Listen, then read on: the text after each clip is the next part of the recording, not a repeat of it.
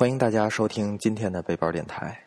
今天呢，就我自己，我给大家带来一个我们背包电台全新的系列，叫做《相见》。如果是背包电台老听众呢，肯定知道我们的风格就是开系列挖坑，但是不填，对吧？不过这次希望在各位的帮忙下，咱们能把这个系列延续下去啊，一起延续下去。为什么说是各位的帮忙呢？这就得回来说“相见”这两个字，“相”是故乡的“乡”，“见”是推荐的“荐”。这不是有一句话说的好吗？叫什么？“怀念不如相见”，对吧？相见，顾名思义，就是给大家推荐一下自己的家乡的这些好吃的呀、好玩的呀，所有有趣的东西。今天呢，我给大家带来第一期。是天津，因为我是天津人嘛，对吧？但是我是个天津人，大村呢是个北京人，我们俩这故乡加一块儿也就俩，肯定没办法做到，就是说涵盖面这么大。所以希望咱们所有的听众朋友都来给我们投稿，咱们一起把这个节目做起来。具体怎么投稿呢？咱们最后再说。今天我先给大家带来。第一期的相见节目，天津古文化街。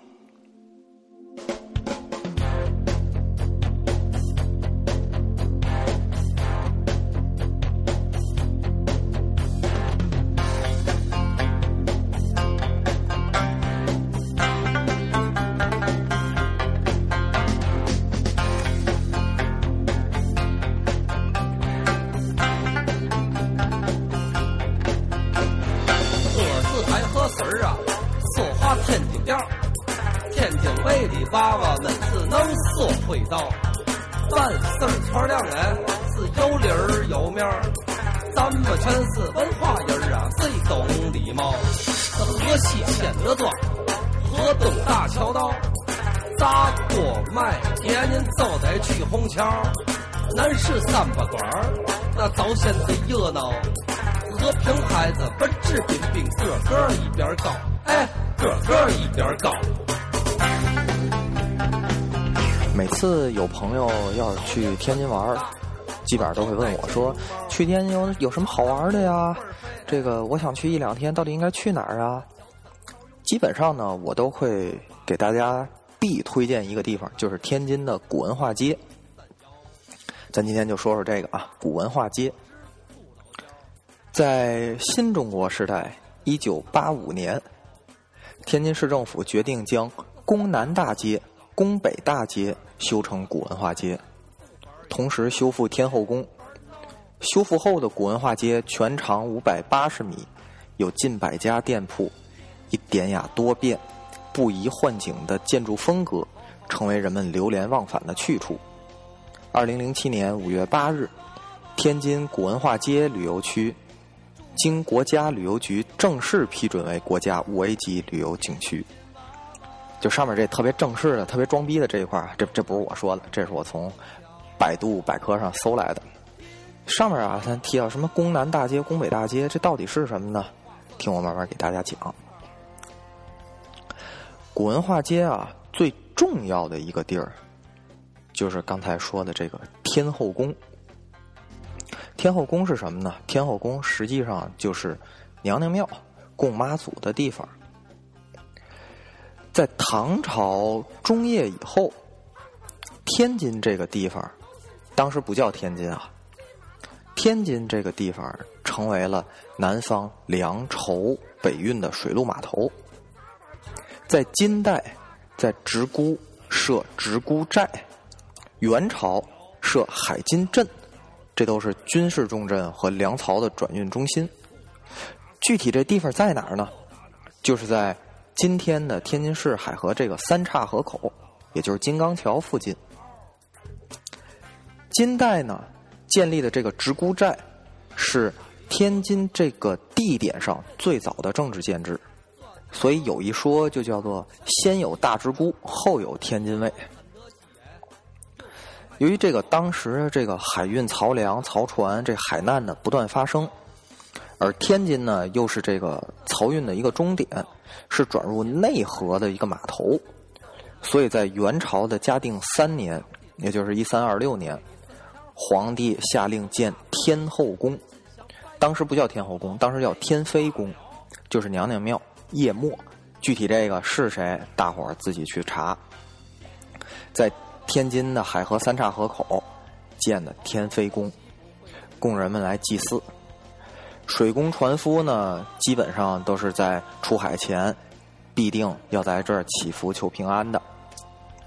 这老百姓也挺有意思啊，他们平常也不出海，但是他们往这儿来求什么呢？求财、求子、求没病没灾儿。从从这儿开始。天妃宫这块儿就逐渐开始热闹起来了。这个天妃宫啊，刚才说的，它是嘉定元年修建的，然后在明朝的永乐元年，也就是一四零三年重建。一四零三年这个年头对天津来讲是非常重要的，因为天津这两个字，它作为一个名字，第一次在历史当中出现。然后在清朝的康熙二十三年，也就是一六八四年，天妃宫改成天后宫。天后宫呢，可能外地的人不太清楚，但是我查了一下，据说呀，它跟这个福建莆田梅州的妈祖庙，还有台湾北港朝天宫并称为我国三大妈祖庙。虽然其实这天后宫我去也没多大。在老天津人的这个眼里呢，这个天后宫、天妃宫啊，这都算是大名儿学名儿按习俗来讲呢，老百姓不这么叫，老百姓就管它叫娘娘庙，就是那个亲娘哎，就那个娘娘娘庙。老百姓这娘娘干嘛去的呢？拴娃娃去的。什么叫拴娃娃呢？就是天津啊，现在当然不是啊，老辈儿经常爱见面儿哎。哎，这不二爷吗？二爷行二，实际上他上面没有哥哥，他就应该行大。但为什么叫二爷呢？就是因为啊，过去这个老百姓啊，有的这个小夫妻俩成亲以后没孩子，没有子嗣，怎么办呢？就往娘娘庙里啊拿红线拴一个泥娃娃，求子嘛，叫娃娃大哥。这是老大。等以后有了儿子以后。生下来那个小孩那是老二。这娃娃大哥呢，每年还得回庙里洗澡。什么叫洗澡？就是每年换一个新的娃娃，意思就是说，又过了新的一年，娃娃也长了一周岁。所以啊，这个是天津的一个民俗，所以经常听叫二爷二爷，就这么个意思。这一段你要想听更有意思的。大家网上去搜啊，拴娃娃那段相声。另外，马三立老爷子相声里那个二伯，那也天津卫的著名人物。这娘娘庙呢，正对着一个广场，上面有两棵树了得有七百多年的大翻杆在这个广场的东侧，就是靠海河那一头啊，有一座戏楼。这个中间这个区域形成一个相对独立的一个空间。这个空间。赶上农历的三月二十三，就是天后，就是这个妈祖庙妈祖的诞辰吉日嘛，在这儿要举行盛大的庙会，什么舞灯啊、舞狮子呀、高跷啊，什么啊，这这些都特别热闹。当然现在呢，赶上咱们过春节呀，这块也都特别热闹。您要是平常去这这个广场。基本上就都被各路的天津这种有特色的小吃所占据的，比如说我们能够看到的这种龙嘴大铜壶喝茶汤，我每次去肯定得来一碗。然后边上有卖手里糕的，有画糖人的，这画糖人这特别厉害，为什么呢？因为啊，他这个画糖人能画出立体的。我曾经在那儿画了一个蝈蝈，就是他把这个糖烧热，这糖啊。站在那个蝈蝈脑袋上，这样一拔，整个这蝈蝈须子就出来了，非常的牛。然后画糖人边上呢有一个卖药糖的，卖药糖这老师傅在那儿站了多少年我不知道，反正从我经常去那儿开始，我上学经常去那儿开始，他就在那儿卖，到现在已经有十几年了。据说是什么郭德纲啊、少马爷呀，所有的这个卖药堂这段都是跟他学来的。这摊儿叫老翟药堂，您要是有机会碰见这位翟师傅，您就往死里夸他，给他夸高兴了，准保给您来一段。上过了卖药堂，你这又来了啊！您吃嘛味儿的？没有嘛味儿的？这跟单薄和冒凉气儿啊！那个老头别管那老婆的事儿他们管了事儿那个就生气那兔三叔打了宝根儿，气得嗓子疼的难受。今儿你们吃那么的药汤就管事五块钱就来买一份家里的外边的都是钱。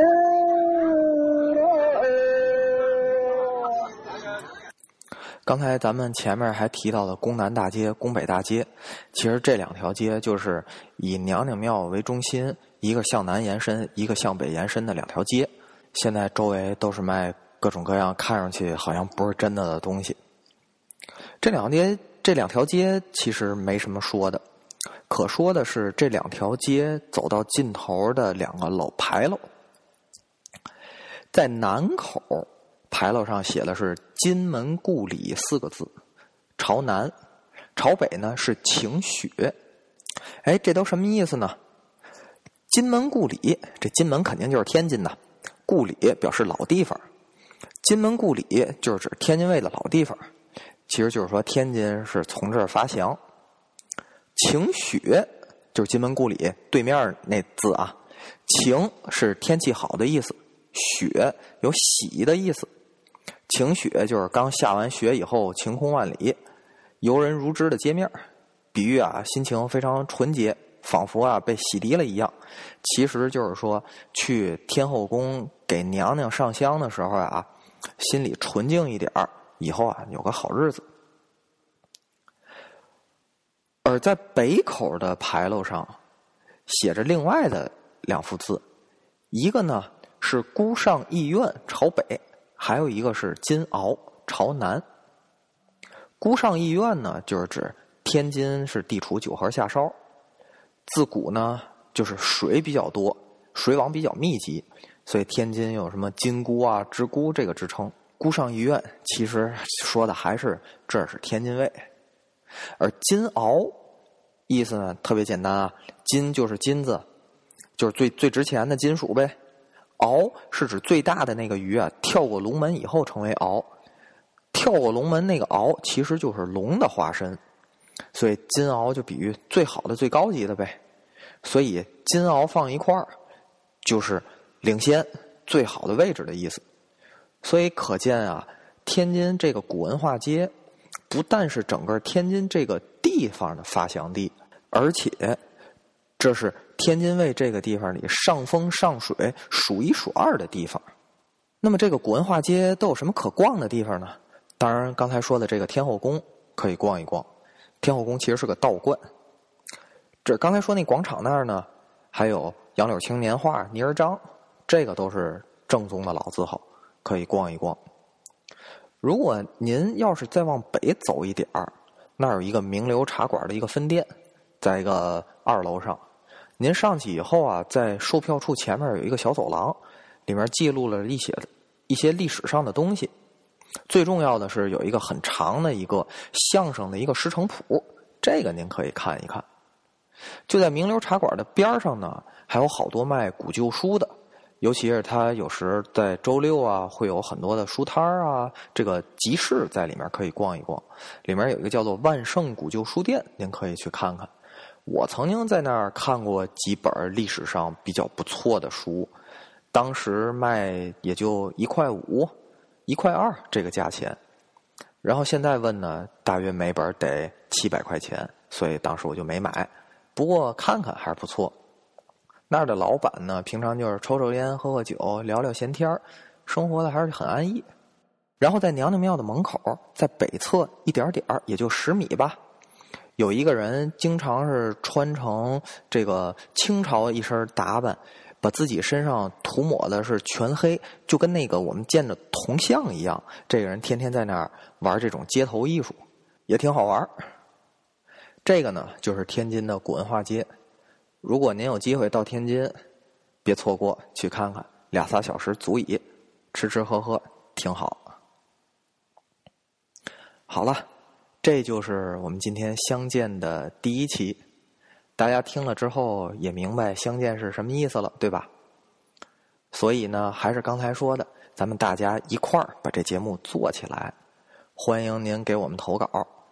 背包电台呢是借您之手，借我们之嘴，把您的故乡给您说出来。投稿的方式呢特别简单，您可以在微博给我们留言，或者是微信给我们留言，都没问题。微博、微信搜索“背包电台”四个字，您就找着了。如果您觉得您投的稿件有点长，微博、微信不太容易写得下，没问题，您可以给我们发邮件，我们的邮件地址就是背包 FM at QQ.com。背包就是汉语拼音，FM 电台嘛，QQ 的邮箱。我们期待您的参与。如果您能够提供非常多的稿件，那咱这个，那咱这个系列就算做下去了，没死。好嘞，今天就到这儿，各位回见。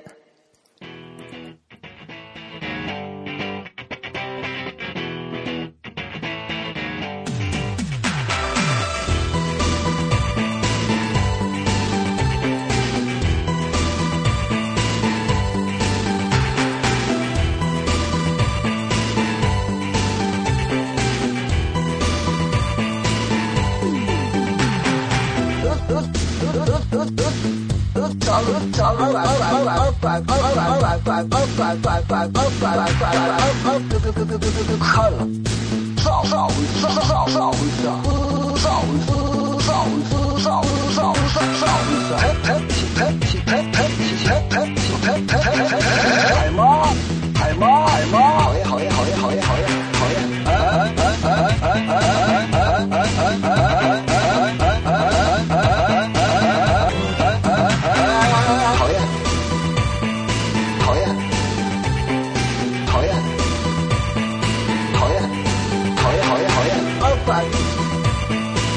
二百，二百，二百，二百，二百，二百，干啥？